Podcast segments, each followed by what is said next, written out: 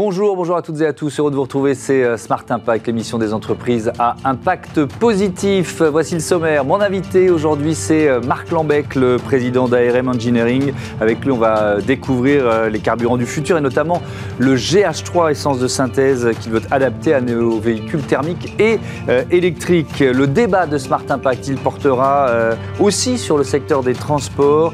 C'est le secteur le plus émetteur de gaz à effet de serre en France. La moitié des émissions viennent des véhicules particuliers. On va trouver des moyens de sortir un peu de cette euh, dépendance en quelque sorte. Et puis la start-up éco-responsable du jour, c'est ER et ses chaussures fabriquées à partir de déchets marins. Voilà pour les titres. C'est parti, c'est Smart Impact.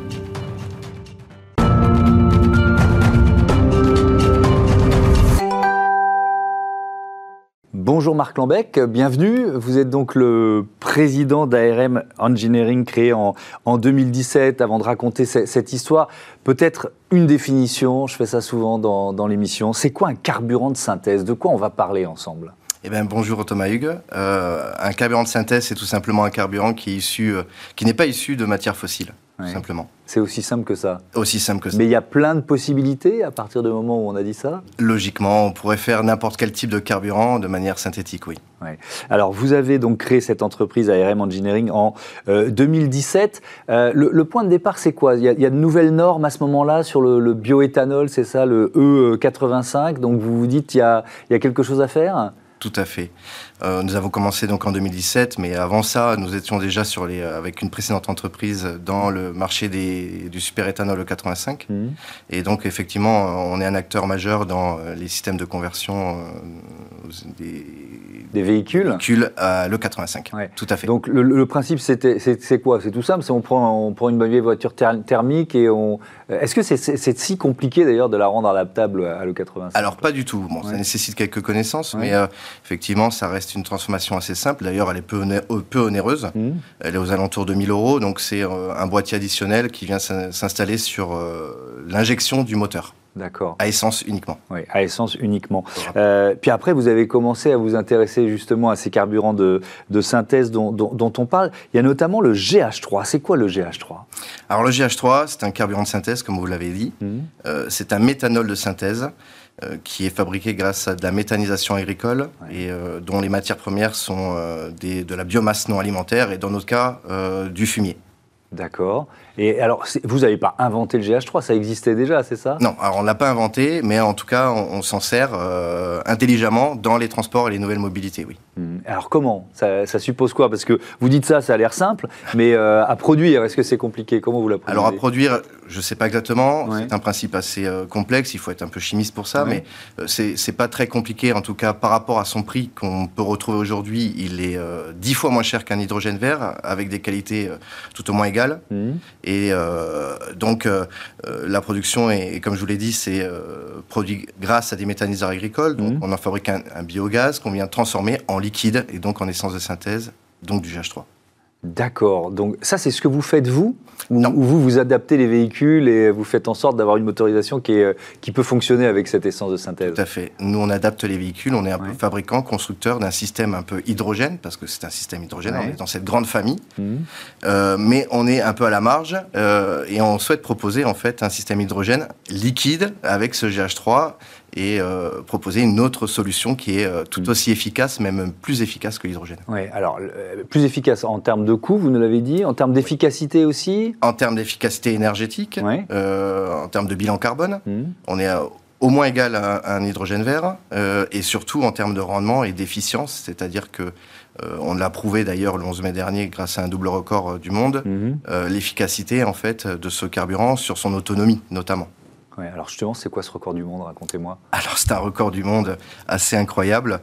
Euh, à savoir, c'est donc la plus longue distance réalisée avec un véhicule électrique et hydrogène mhm. en une seule recharge. Et combien de kilomètres vous avez fait? Alors nous avons fait 2055,68 km en Renault Zoé. Alors ceux qui possèdent des Renault Zoé se disent comment c'est possible. Alors je voudrais bien comprendre parce que la, Renault Zoé, moi, euh, moi j'ai pas de, voiture euh, électrique, donc elle fonctionne sur batterie, c'est ça? Il n'y a pas de carburant, on est bien d'accord. Il n'y a pas de carburant. Donc vous, vous rajoutez un, réservoir et du carburant euh, sur ce modèle? Tout à fait. C'est totalement euh, incroyable, enfin pour le commun des mortels. Mmh. C'est pour ça qu'on souhaite démocratiser en fait cette technologie et montrer qu'elle existe. Et euh, c'est une, une, technologie, donc comme je vous l'ai dit, hydrogène, sauf qu'au lieu d'avoir des bonbonnes de gaz, on a un réservoir avec un carburant liquide qu'on met dedans, qui est le GH3, tel un véhicule euh, thermique traditionnel. Mmh. Et c'est euh, dont l'avantage en fait qu'on souhaite mettre en avant, c'est de dire euh, on, gomme un peu l'aspect les, négatif de l'hydrogène, c'est-à-dire son stockage, son, sa livraison. en, proposant donc un carburant liquide qui permet de faire un plein comme un véhicule essence traditionnel et en plus sans, sans que ça soit dangereux et en même temps on pourrait le mettre en œuvre immédiatement. Donc, il y a l'option, euh, vous transformez une voiture électrique en voiture hybride, en quelque sorte. Exactement. On peut dire ça. Mais il y a aussi l'option des voitures thermiques. Eh, est-ce que cette essence, elle est compatible avec nos moteurs thermiques Comme ça, sans rien changer Sans rien changer. c'est une, installation qui pourrait s'assimiler à une conversion en 85. Hein. Finalement, ça reste ni plus ni moins euh, la même, euh, la même technologie, sauf que il y a des adaptations un peu spécifiques à faire, mais euh, grosso modo, ça reste une conversion assez simple. Bon, malheureusement, depuis la semaine dernière, euh, l'Europe a sonné le glace sur les véhicules thermiques. Et donc, c'est une technologie qui sera sans doute pas durable sur notre continent, mais mm. sur d'autres continents, ça serait encore envisageable. Parce qu'on considère que cette essence de, synthèse, finalement, on est dans, dans une logique de véhicule thermique On reste dans cette définition-là on reste dans cette définition, tout à fait, ouais. Ça reste euh, un véhicule thermique avec euh, une nouvelle énergie euh, qui est à ultra bas carbone. Hmm. donc cette décision de, du Parlement européen, vous, la jugez quoi? Trop radicale? On, vient de fermer une porte un peu trop tôt, c'est ça? Alors oui, dans tous les cas, moi personnellement, je pense que détruire, parce que c'est un peu le cas, détruire une, une solution technologique, ça n'a jamais amené à faire évoluer euh, les développements, l'innovation. Mhm. Et euh, je trouve ça un peu aberrant de la part de l'Europe de, proposer, enfin en tout cas d'arrêter le développement sur les véhicules thermiques. Mhm. Ça, permettrait quoi De prolonger la durée de vie de ces véhicules thermiques d'une certaine façon? Tout à fait. Et en, tout cas, on aurait des solutions immédiates pour réduire les gaz à effet de serre à hauteur de 80%. Donc mhm. c'est dommage. Si on, je, reviens à, à l'E85, parce que finalement c'est ce qui existe aujourd'hui, euh, si on essaye de comparer les, avantages et les euh, caractéristiques de l'E85 et, du, et de ce GH3 là dont vous nous euh, parlez, c'est quoi? Quels sont les avantages comparés? Alors les avantages, ben, déjà c'est son efficacité écologique, hein, j'ai envie de dire, c'est son bilan carbone, parce que là on est quand même un carburant de seconde génération qui n'utilise pas en fait de, terre agricole comme le 85 mmh. et surtout il n'est pas mélangé avec un, de la matière fossile, de la matière fossile, une essence traditionnelle quoi. Mmh. Le, vous nous l'avez dit au départ, vous, vous démarrez, enfin la base c'est le fumier. Mais ça, c'est vous qui avez eu l'idée ou, euh, ça a été trouvé ailleurs sur la planète? Ça a été trouvé ailleurs. Alors, c'est un fabricant qui est malheureusement pas français et euh, c'est ce qu'on aimerait aussi euh, mettre en avant, mhm. c'est de pouvoir fabriquer facilement ce carburant sur, sur notre territoire parce qu'on a quand même une activité agricole très importante et puis en plus avec de grosses innovations en mhm. termes de méthanisation notamment. Et euh, donc, euh, ce carburant, on ne l'a pas fabriqué. Euh, ce fabricant le proposait jusqu'à présent pour des laboratoires pharmaceutiques ou de la plasturgie, en fait, pour essayer de verdir un peu les fabrications avec un carburant renouvelable. Et il ne s'était pas posé la question de le proposer pour la, mobilité. Hmm. et, donc, ces, ces véhicules, ils sont moins polluants, ils peuvent rouler aussi longtemps qu'un véhicule thermique, c'est ça? Ah oui, il n'y a aucune différence en tout cas. D'un point de vue euh, euh, technique, euh, ça ne change en rien. À vous écouter, je me dis, mais, mais pourquoi on ne met pas le paquet sur le GH3 C'était la question. vous ne savez pas la réponse. C'est arrivé trop tard? Alors peut-être. Effectivement, c'est arrivé trop tard. les constructeurs ne sont sans doute pas penchés sur les biocarburants. D'ailleurs, il y en a très peu qui s'en intéressent. Euh, et finalement, ben, euh, l'Europe a, décidé de, suivre une autre voie, quoi, qui est la mm. voie de, de l'électrique. Alors, pour une entreprise comme euh, ARM Engineering, ça, veut dire quoi en termes de perspective? Parce que vous, vous avez donc vous avez les deux les deux options transformer les véhicules thermiques sur le E85 ou alors sur le, GH3. Comment vous voyez la, suite les, les prochaines années? Alors la suite, on a beaucoup de. Le spectre est très large parce qu'on que on a plusieurs marchés. Un marché déjà français européen où, où là on s'orientera vraiment sur la, mobilité électrique et donc la pile à combustible avec mm. le GH3. Euh, et sur d'autres continents, euh, tels que l'Australie ou le Brésil, où nous, sommes, euh, où nous avons déjà des partenariats, des contrats d'entente mmh. avec des chambres internationales du commerce, on pourrait également là développer, continuer à développer mmh. les conversions au 85 et au GH3 pour les moteurs thermiques mmh. ailleurs qu'en Europe. Alors, dernier mot, parce qu'on n'en a pas parlé, mais là, ou alors c'est moi qui n'ai pas bien compris, on peut faire fonctionner les piles à combustible avec ce GH3 Tout à fait. Et c'est là en fait un peu notre innovation, c'est que on souhaite démocratiser un peu les installations et la technologie pile à combustible à hydrogène. Mhm. On souhaite en fait, on a un système hydrogène, sauf qu'on n'utilise pas de l'hydrogène. Et c'est ce qu'on veut montrer, c'est qu'on veut montrer qu'il existe des carburants qui sont hydrogénés liquides, très faciles à mettre en œuvre immédiatement et euh, de, proposer une sorte de mix énergétique pour la mobilité de demain. C'est-à-dire qu'on pourrait proposer à la fois effectivement de l'hydrogène, du GH3, c'est-à-dire du méthanol de synthèse, plus tard de l'éthanol également, hein, de l'éthanol, n'importe quel hydrocarbure, mais ça n'a pas de, sens parce que c'est carboné, mmh. mais euh, des biogaz, du biométhane, euh, du gaz naturel, du butane, du propane, enfin, mmh. on a une solution large et on souhaite démocratiser cette installation pour euh, les transports de demain. Merci beaucoup Marc Lambec d'être venu nous euh, présenter ARM euh, Engineering et donc ce carburant, le GH3. On passe à notre débat, on continue de parler de mobilité et de transport. Retrouvez le débat de Smart Impact avec Veolia.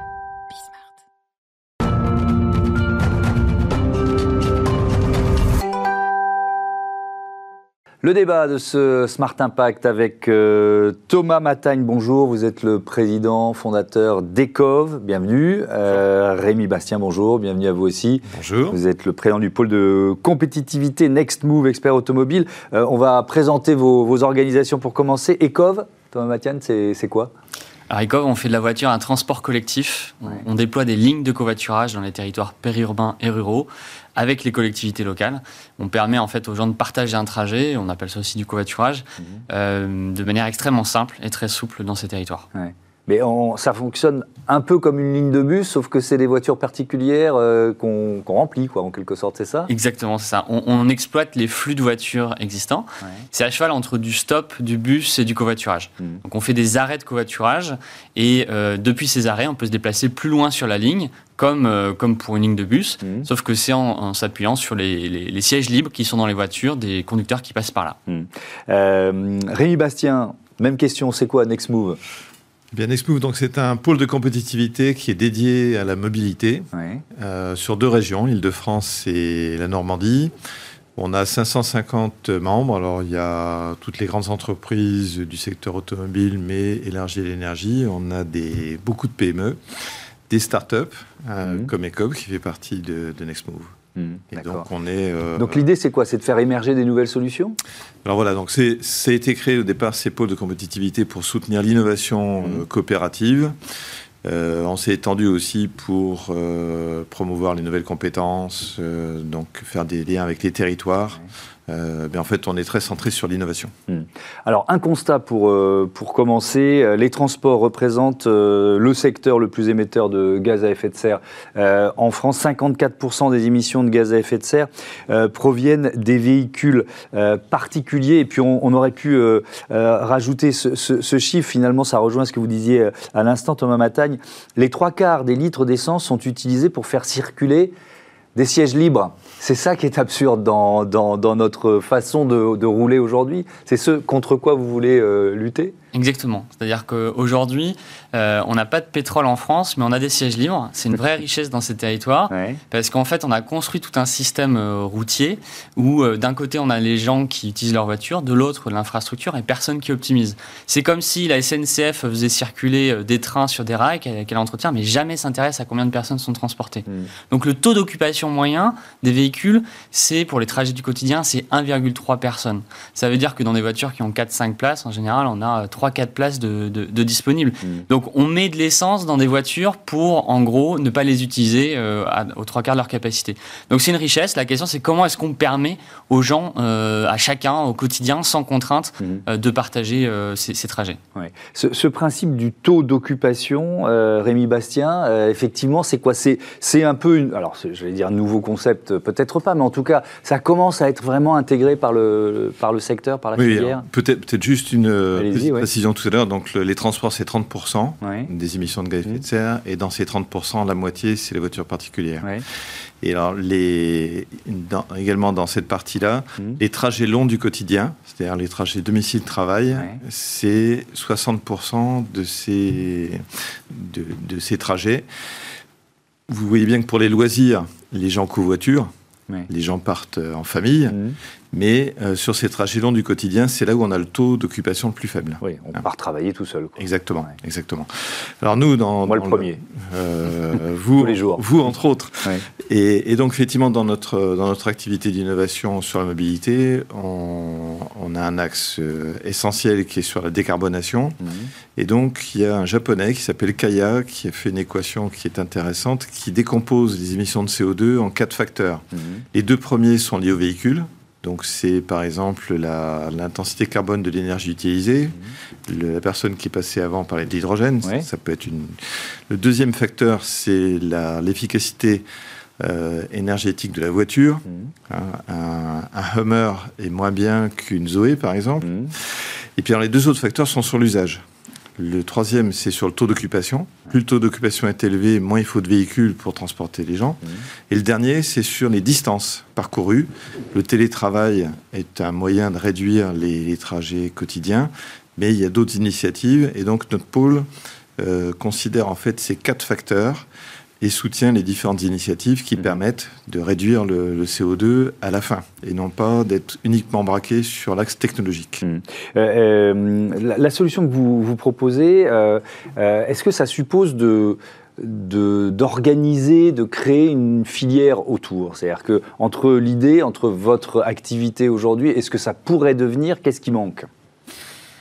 C'est exactement la question. C'est en fait, on est à cheval entre euh, la voiture individuelle, le système de transport collectif et l'infrastructure, puisqu'en fait, il faut créer des hubs, euh, des mini-gares en fait dans, le, dans les territoires mhm. qui n'existent pas aujourd'hui. Et donc, il faut repenser l'objet voiture comme un autre, un autre système. Donc, ça questionne tout le monde, à la fois les acteurs du transport collectif et les acteurs de la voiture individuelle, parce que euh, évidemment, la, valeur de, de, l'usage de la voiture n'est pas la même si vous avez une personne à bord ou si vous en avez trois. Mhm. Donc, pour construire ça, bah, il faut, les frontières sont, sont un peu rediscutées et, l'acteur clé pour faire ça, c'est notamment euh, les, collectivités locales. Parce qu'en fait, tous les systèmes de transport sont publics directement ou indirectement, même la voiture, parce que les routes sont gratuites. Hmm. Pas des routes, ça serait un peu plus compliqué pour utiliser les voitures. Donc en fait, c'est vraiment l'acteur public, les collectivités, l'État qui organise. Or, aujourd'hui, il y a une conscience assez limité euh, du potentiel de l'optimisation de l'usage de la route, notamment de, la part de, ces acteurs-là, qui ont d'autres solutions euh, type transport collectif classique euh, en tête, mmh. et, ou bien la voiture, la vision technologique de l'évolution de la voiture, c'est-à-dire aller vers l'électrique, ce qui est très intéressant et très bien, mais pas suffisant. Mmh. Et, comment ils réagissent les les collectivités locales, comment elles réagissent quand vous, euh, quand vous abordez ces questions-là Est-ce que ça suppose de lourds investissements, justement? Parce que ça peut être ça, la première réaction. Ben non, c'est plutôt que c'est en dehors de leurs habitudes. Mmh. Les collectivités territoriales fonctionnent euh, avec des, entreprises de transport public. Donc très vite, la, la, solution, ça va être un tramway, ça va être une ligne de bus. Et c'est pas dans leurs habitudes de réfléchir autrement. Par contre, je, pense que Thomas pourra l'évoquer, une municipalité comme euh, Bourgoin-Jallieu, par exemple, mmh. qui est un territoire qui est peu dense. Bon, mettre des lignes de bus, c'est une hérésie. Euh, c'est un investissement très élevé pour des taux d'occupation des bus qui sont très faibles. Mmh. Et là, c'est une municipalité qui a compris qu'utiliser un système comme celui que préconise ECOV, et je crois trois à quatre fois moins cher que de mettre mmh. une ligne de bus et répond bien aux besoins des, des citoyens.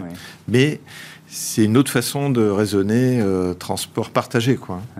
Euh, bah, Racontez-nous, Bourgoin-Jallieu, ils ont été faciles à convaincre bah, C'est un projet qui a, commencé en 2017, euh, c'était entre Bourgoin-Jallieu et la métropole de Lyon. Mmh. Euh, et effectivement, on a créé, c'est là qu'on a créé les premières lignes de covoiturage à haut niveau de service. Donc c'est comme du bus à haut niveau de service, hein, avec un cadencement très élevé. et donc on a, on a créé cette offre, et aujourd'hui, un passager qui vient à un arrêt d'une ligne de, du service qui, s'appelle Lane, il attend en moyenne 3 minutes 30. Donc c'est comme un métro, alors même qu'on est dans un mmh. territoire périurbain. Et ça, ça s'est construit avec, euh, avec les collectivités. Oui, et alors je repose la question des infrastructures, parce que vous l'évoquiez vous-même, il a fallu quand même euh, construire euh, un certain nombre d'infrastructures ou réadapter les infrastructures existantes? Exactement, on est plutôt sur une mise à jour des infrastructures. C'est créer des micro-points de rencontre, des hubs. Mmh penser ce qui se passe avant-après. Comment est-ce que la personne vient? Est-ce qu'elle peut se garer? Euh, Comment le conducteur va pouvoir s'arrêter euh, euh, sans que ce soit un problème de sécurité routière, etc. Donc ça, il faut le penser. Donc il y a un peu d'adaptation. C'est pas juste du logiciel. On résoudra pas tous les problèmes de mobilité juste avec du software et de la data dans le cloud. C'est assez concret la mobilité. Mais c'est beaucoup moins cher que de créer une nouvelle infrastructure. Donc en fait, on est à cheval entre quelque chose qui est très conventionnel et qui peut être très cher et quelque chose qui est purement purement logiciel qui paraît peu cher, mais en fait qui nécessite d'être implémenté dans le territoire. Il y a beaucoup de Bourgoin-Jallieu en France, c'est-à-dire il y a beaucoup de, municipalités qui sont dans, la même problématique. Bah, en fait, dans les centres-villes, la voiture n'a pas trop sa place et les transports collectifs sont très performants, mais dès que la densité est un peu trop faible, ça marche plus très bien. Et donc c'est plus performant ni techniquement, ni écologiquement, ni économiquement. Donc là, il faut trouver d'autres solutions et c'est là que la voiture est. il faut se souvenir que 80% des kilomètres parcourus par les Français le sont en voiture. Donc la mobilité, voiture individuelle, la mobilité est complètement dimensionnée par le système voiture. Mm. On l'a construit depuis un siècle et demi. C'était une extraordinaire euh, euh, démocratisation de l'accès à la voiture, mais tellement qu'en fait on la surconsomme, on la consomme n'importe comment. Donc là maintenant on est au 21e siècle. Enfin, au 20e siècle on a construit les infrastructures et le système. Mm. Au 21e on va l'optimiser. Euh, Rémi Bastien, c'est aussi une réponse, c'est ce que vous dites, à tous ces Français qui n'ont pas d'autre choix que de prendre leur voiture. Il faut jamais l'oublier, hein, parce que nous on réfléchit beaucoup à des solutions qui sont parfois très urbaines, mais il y a, il y a effectivement une immense majorité de Français qui n'ont pas d'autre choix que de prendre leur voiture. Exactement. Et alors, euh, pour revenir un peu à ce que je disais avant sur le taux d'occupation, mm. je pense que pour la plupart des, citoyens, euh, remplir la voiture pour aller euh, en vacances ou aller au spectacle, mm. ça, c'est assez naturel. La même démarche pour aller travailler, aujourd'hui, ça n'est pas, euh, c'est pas dans les habitudes. Donc il faut, il faut. Oui, mais c'est aussi parce qu'on va se retrouver à être dans sa voiture avec des gens qu'on ne connaît pas forcément, alors que quand on part au spectacle en vacances, en général, c'est des amis ou de la famille. On est d'accord, mais du coup, je pense que là, c'est là où l'initiative des COV est intéressante. Mm. C'est comment euh, rendre euh, plus facile, plus possible ce genre de, de trajet partagé. Mais effectivement, dès, dès lors que la, le territoire est peu dense, la voiture est d'assez loin mm. l'objet qui est le plus facile pour, euh, pour véhiculer les gens. on va terminer là-dessus. Ce qui peut être un frein psychologique, en quelque sorte, euh, Thomas Matagne, comment vous, euh, est-ce que vous pensez qu'il est facile à, à effacer finalement?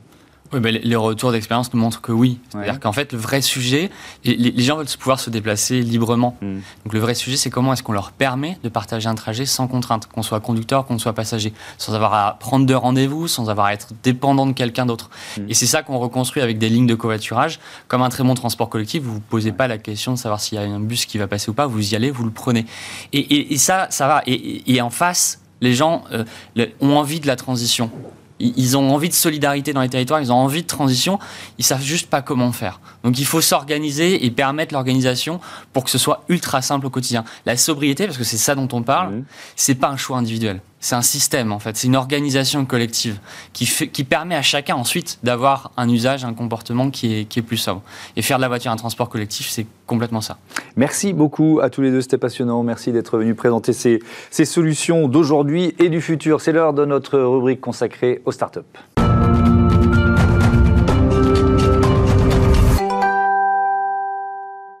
Smart Ideas, notre euh, rubrique consacrée euh, aux startups éco-responsables avec aujourd'hui euh, la marque ER Soulier et avec nous en visioconférence Eugène Riconos, le créateur ER, Eugène Riconos. Vous l'avez créé quand cette entreprise? Bonjour d'abord, bienvenue. Vous l'avez créé quand et, avec quelle idée? Racontez-moi. Alors ER, en fait, c'est une marque qui existe depuis un petit moment, mais qui n'en était pas d'une. Ça a commencé en 2014. En 2014, quand j'ai commencé ma, carrière, enfin j'ai commencé en 2009, et en 2009, je me suis rendu compte qu'il y avait énormément de, déchets de cuir, parce que dans l'industrie de la mode, on utilise surtout, entre guillemets, la plus belle partie d'une peau et que le reste, ça part à la poubelle. Et la même chose dans le caoutchouc. Et à l'époque, ER, c'était l'idée de dire, bon, je vais essayer de récupérer tous mes, toutes mes chutes pour en faire une ligne. Et aux, États-Unis, ER, ça veut dire euh, urgence. On dit I, go to the ER. Donc je me suis dit bon, on va faire, on va faire une ligne qui utilise toutes ces chutes. Et euh, c'est une ligne qui n'a pas duré et qui aujourd'hui se lance officiellement euh, en, 2000, en 2022. Oui, avec une, ligne effectivement à base de déchets marins, c'est ça? Expliquez-moi quelle est votre matière première en quelque sorte. Alors tout d'abord, il faut, euh, il faut savoir qu'en fait, euh, moi déjà j'ai grandi au bord de l'océan, j'ai grandi à La Rochelle euh, et j'ai été consultant pour énormément de, de marques de, de, chaussures, de, de comme on appelle aujourd'hui des NVB, Digital Native Brand, de, de baskets circulaires. je citerai les noms, mais la plupart des baskets circulaires françaises qu'on connaît, j'ai été leur designer. Et je me suis rendu compte au final, dans l'industrie de la mode, on parlait beaucoup de circularité, d'un mot qu'on déteste, qu'on va appeler le terme sustainable, et qu'on parlait de, substitution de cuir, de recyclage. en fait, on n'avait aucune idée d'où venaient vraiment les matières recyclées. Il y avait beaucoup de marques qui parlaient de recyclage de plastique, mais qu'en fait, c'était un plastique qui venait du Bangladesh, qui ensuite est arrivé en Europe pour être fabriqué en Europe, donc il y avait une consommation carbone énorme. Et en l'occurrence, moi j'ai grandi à La Rochelle, au bord de l'océan, et en face de chez moi, bah, des déchets marins, il y en a. Donc l'idée, euh, l'idée est venue, euh, est venue de faire un constat. Donc le constat, c'est euh, beaucoup de filets de pêche qui sont pas valorisés. Donc des filets de pêche non valorisés, bah, ça veut dire qu'ils sont malheureusement parfois jetés. et également beaucoup de coproduits, coproduits de la mer qui sont pas valorisés. Donc, euh, ce qu'on va appeler coproduits, ça peut être par exemple la conchiculture, les huîtres, euh, ou également les divers euh, cookies des fruits de mer. et on peut aussi trouver bah, des algues toxiques. Donc, j'ai commencé à réfléchir comment je pouvais récupérer ces matières pour les valoriser et les intégrer dans un cercle qui permettrait de les recycler en fin de vie. Mais alors ça, c'est l'idée de départ, mais la filière, elle existait déjà? Pas du tout? Comment, comment vous l'avez structurée? En fait, euh, la filière, elle existe entre guillemets déjà. Euh, quand on dit elle existe déjà, c'est qu'il y a énormément d'acteurs qui ont des initiatives euh, associatives de leur côté. Mais il n'y a pas forcément un bridge qui va être fait entre des acteurs associatifs qui font un travail qui est remarquable et derrière, j'aurais tendance à dire, des industriels. Et au milieu, ben, on va trouver des designers, des directeurs artistiques, des jeunes marques qui justement peuvent être ce bridge-là. Et, euh, en fait, ça a été ma mission avec le projet, euh, le projet ER. On les trouve comment? C'est quoi le mode de distribution euh, pour trouver les, les, les, sneakers ER Racontez-moi pour terminer. Alors ER, aujourd'hui on est sur une campagne de financement participatif. Donc aujourd'hui les basketteurs ne sont pas disponibles pour être portés à l'heure actuelle. Euh, l'idée, c'est justement de les avoir en précommande. On s'assure que chaque personne qui va porter le soulier ER a vraiment envie de le porter. Donc, on fait une campagne de précommande sur une plateforme française qui s'appelle Ulule, qui est jusqu'au 18 juin. Et à partir du 20 juin, on fait une, un financement participatif sur Kickstarter. Donc là, pour le coup, euh, une plateforme américaine qui est beaucoup plus large avec une plus grosse audience. Merci beaucoup, merci Eugène Riconos d'être venu nous, euh, présenter euh, vos euh, souliers à base de déchets marins. Voilà, c'est la fin de ce numéro de Smart Impact. Merci à toutes et à tous de votre fidélité. À demain.